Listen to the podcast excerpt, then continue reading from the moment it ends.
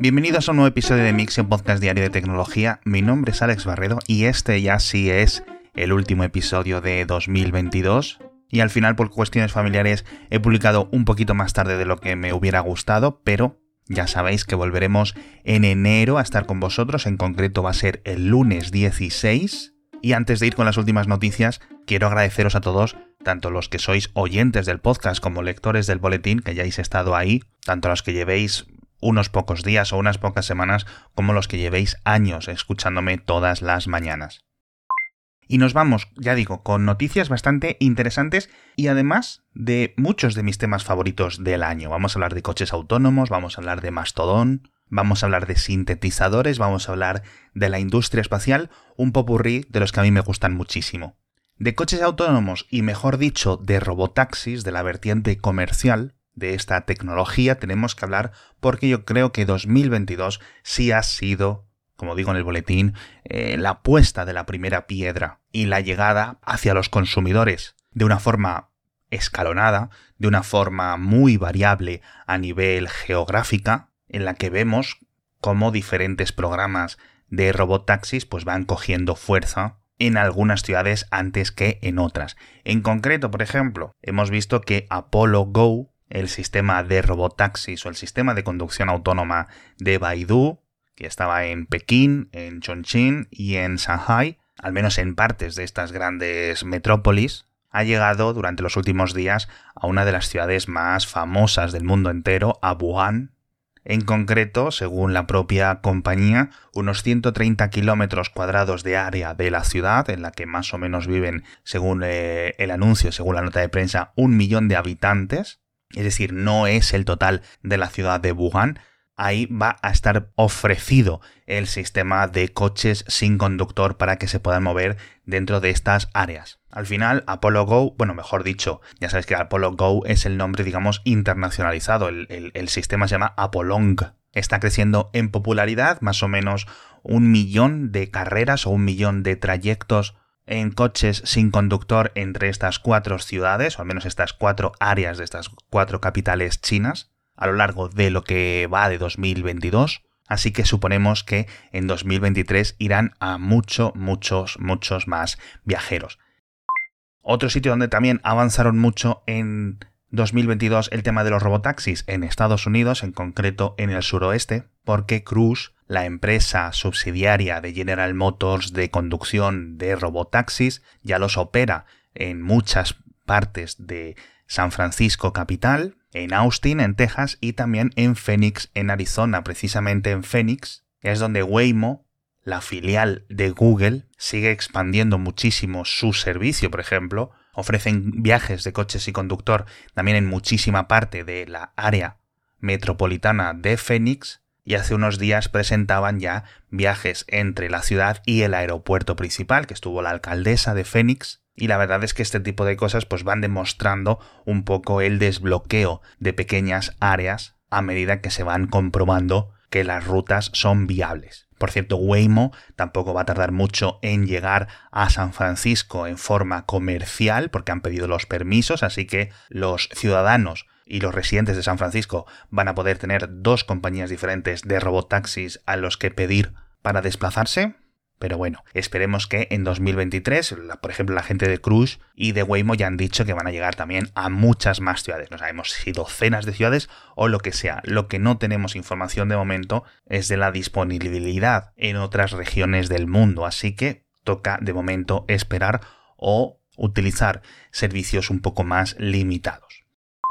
Y hablando de automatización, nos vamos a hablar de McDonald's, porque ha causado bastantes reacciones en medios y en plataformas sociales estos últimos días la apertura de una tienda de McDonald's o de un restaurante de McDonald's que los titulares decían que estaba completamente robotizado y automatizado. El cliente pedía por el móvil o pedía a través de alguno de estos kioscos que son pantallas táctiles y el pedido le salía a través de una cinta transportadora directamente hacia él sin que tuviera ninguna persona delante. Esto ha sido una noticia muy politizada por un montón de personas de múltiples partes del espectro político, algunos diciendo que esto se debía al incremento del salario mínimo para este tipo de trabajadores. mientras que otras personas, digamos, criticaban a McDonald's por deshacerse de trabajadores. El problema es que no es verdad, no es una tienda automatizada, sigue habiendo cocineros, y de hecho dice McDonald's que más o menos cuentan con el mismo personal que una tienda equivalente. Es decir, que no haya una persona en la caja no significa que no haya una persona preparando la comida, sean hamburguesas, friendo elementos o poniendo las bebidas o lo que sea. Ya sabéis que en los restaurantes de este estilo, de comida rápida, pues los empleados suelen hacer casi de todo, limpiar mesas, hacer comida, atender a los clientes, etc. Otro tipo de avance tecnológico, en este caso parece que mucho más real, aunque de momento quizás algo lejano, es un nuevo tipo de escáner cerebral de resonancia magnética, de los de toda la vida, pero de mayor resolución o de mayor detalle y que por primera vez se ha utilizado para investigar las migrañas, tanto las que son constantes como las que son espontáneas en diversos pacientes. Y gracias a este extra de resolución, estos médicos y estos académicos han podido ver nuevos detalles que hasta ahora no se podían percibir en lo que se conoce como los espacios perivasculares que son las áreas que están rodeando los pequeños vasos sanguíneos en algunas zonas del cerebro y que los pacientes con migraña, con esta enfermedad tan terrible y que tiene una cura tan difícil en muchas ocasiones imposible, parece que los tenían ligeramente más grandes y entonces está hipotetizando sobre el rol del sistema linfático, que digamos que es el sistema de mantenimiento del cerebro, con lo cual es posible que se puedan avanzar o proponer nuevas vías de estudio y de tratamientos para evitar este tipo de enfermedades, ¿no? Al final son cientos de millones las personas con migraña en todo el mundo y es una enfermedad terrible que no se la deseo a nadie. Este tipo de escáneres, por cierto, que se conocen como escáneres de inducción magnética de, eh, con 7 teslas, de potencia están llevando un montón de avances en la comunidad médica. Cada vez los estamos viendo más referenciados en un montón de estudios, no solo este de las migrañas, sino un montón de avances en la percepción y la observación tridimensional de los interiores del cuerpo humano. Así que, oye, benditos sean este tipo de avances. Y ahora vamos a hablar de Mastodon, como os prometía. El primero es sorprendente y es que Mozilla dice que va a establecer su propia instancia, su propio servidor de Mastodon. No han dado muchos detalles, no han dicho la fecha, dicen que va a ser a principios de 2023, no está claro si lo van a integrar dentro del navegador, lo cual a mí me extrañaría, es posible que lo acompañen de algunas extensiones, ni si va a ser limitado para los empleados de la propia fundación, va a estar abierto al mundo, va a estar abierto a los abonados de los servicios de pago de Mozilla como Firefox Relay, como el VPN, etc. Pero bueno, interesante que Mozilla se meta en este departamento, por decirlo así, de Internet y a ver qué tal les va. La gente de Vivaldi, que es un navegador mucho menos usado, pero muy potente y muy querido por su base de usuarios, también crearon su propia instancia de Mastodon para los usuarios e integraron la web app dentro del propio navegador, así que bastante chulo. Siguiendo dentro de este tema, tenemos que hablar de una curiosa adquisición, y es que Mask Network, o mejor dicho, los dueños de Mask Network, que es una especie de software de cadena de bloques al que francamente no conozco apenas, han comprado la segunda mayor instancia de Mastodon, una de las más famosas y veteranas, que es Pawu.net, que principalmente está llena de usuarios japoneses, y se utiliza en general para hablar de cultura popular, de anime, de manga, etc. Pero vamos, que cualquiera podía registrarse en Pau. Lo curioso es que Mask Network también son los dueños de mastodon.cloud y de mstdn.jp, es decir, de las instancias número 3 y número 4 a nivel de usuarios registrados. Con lo cual, oye, se están haciendo un pequeño emporio porque ya sabéis que Mastodon es relativamente popular en Japón. Así que a ver qué planes tienen con estas cositas. Por cierto, ahora que lo estaba pronunciando en alto, me ha hecho mucha gracia que Elon Musk compre Twitter y una empresa que se llama Musk, pero con A, esté comprando servidores de Mastodon. Qué curioso. Otro sistema descentralizado que también está en mi corazoncito es la gente de Matrix, este protocolo libre cifrado de comunicación que cada vez tiene más éxito. De hecho, contaban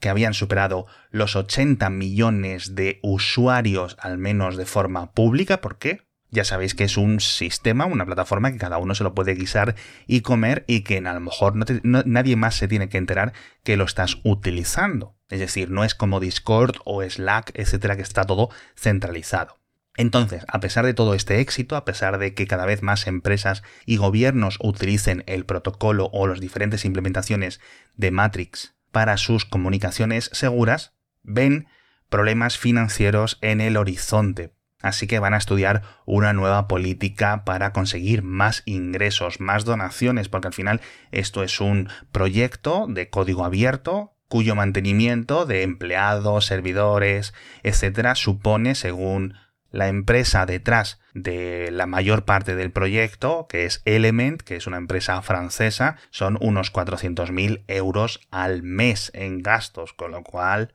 es mucho dinero, pero la verdad es que están haciendo una cantidad de software brutal, librerías, SDKs, aplicaciones de todo tipo, etc. Así que espero que les vaya muy bien en 2023. Lo que no parece que va a ir muy bien en 2023 son los planes de publicidad de Netflix, al menos si todo sigue igual porque tenemos algunas estadísticas estimadas y es que apenas solo el 5% de las nuevas altas están eligiendo este plan con publicidad de Netflix. Ya os he comentado que no tenía mucho sentido para muchas personas este sistema por la complejidad de la oferta Así que vamos a ver cómo evoluciona, si Netflix sube los precios de las otras alternativas o si elimina algunos de los planes baratos o si crea, como dijeron, más planes con publicidad y otro tipo de ofertas. Pero bueno, también hemos leído algún tipo de estadística relacionada con el número de inventarios de publicidad que se están sirviendo, con lo cual los anunciantes tampoco están muy, muy, muy contentos, precisamente por eso, porque no hay mucha audiencia pagando por los planes con publicidad en Netflix. Pero bueno,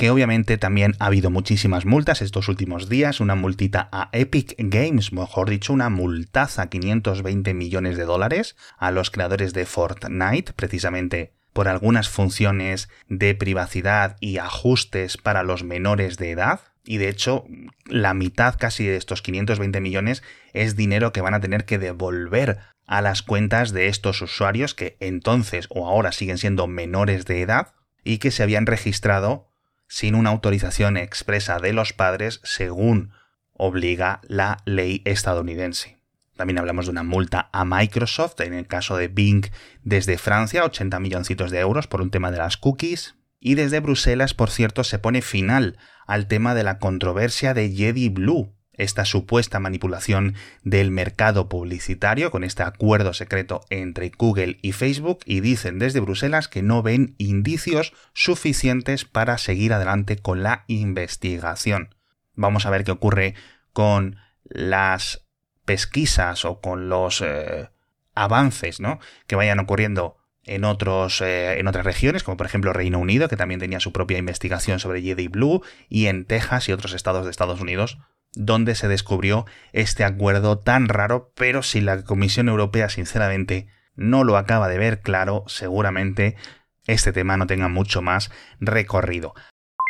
Hablamos también de sintetizadores digitales de texto, como ChatGPT, y evaluamos un poco el conflicto que tiene Google a la hora de presentar de una forma más pública todos los avances que tiene en este tipo de conversaciones artificiales, y de cómo influyen en su modelo de negocio. Hablamos de una muy mala noticia para la industria espacial europea y es que el segundo lanzamiento del cohete eh, italiano Vega C tuvo que ser autodestruido porque hubo unos problemas técnicos en la segunda etapa, una vez que ya llevaba bastantes minutos desde su lanzamiento y digo que es la segunda vez que se lanza este cohete, pero es la primera vez en concreto que es un lanzamiento definitivo. El primero en julio salió bien, pero aquel era el lanzamiento preliminar o el lanzamiento de prueba. Y lo terrible no solo es la autodestrucción de este cohete, sino que quedan suspendidos el resto de lanzamientos de forma indefinida mientras dure la investigación por lo sucedido. Parece que los principales motores o los motores de la primera etapa estaban correctamente. Pero, oye, el Vega C tenía, o mejor dicho, tiene en el calendario unas 30 misiones para todo el año que viene, 2023 y 2024, así que veremos. Y por cierto, buenas noticias desde la NASA, que tenemos más datos del impacto de la misión DART en aquel asteroide Dimorphos de hace unos meses y ya sabíamos cuánto habían conseguido cambiar su órbita y ahora sabemos la primera estimación firme y es que desplazó, es decir, que ejecutó, sacó, eyectó, no sé muy bien cuál es el verbo utilizar, mil toneladas de rocas, lo cual es una absoluta barbaridad. Y todo este material es el que ha creado esta gran nueva cola, esta estela que tiene este asteroide que, como decía, hace unos meses se había convertido en cometa, con esta cola de kilómetros y kilómetros y kilómetros, ya digo, mil toneladas de roca y polvo, que se ven clarísimamente con cualquier telescopio terrestre.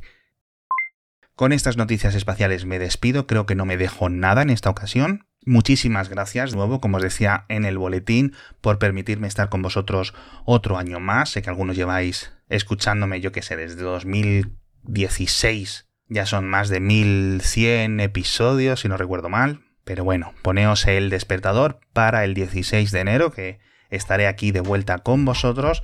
como siempre, con más noticias de tecnología.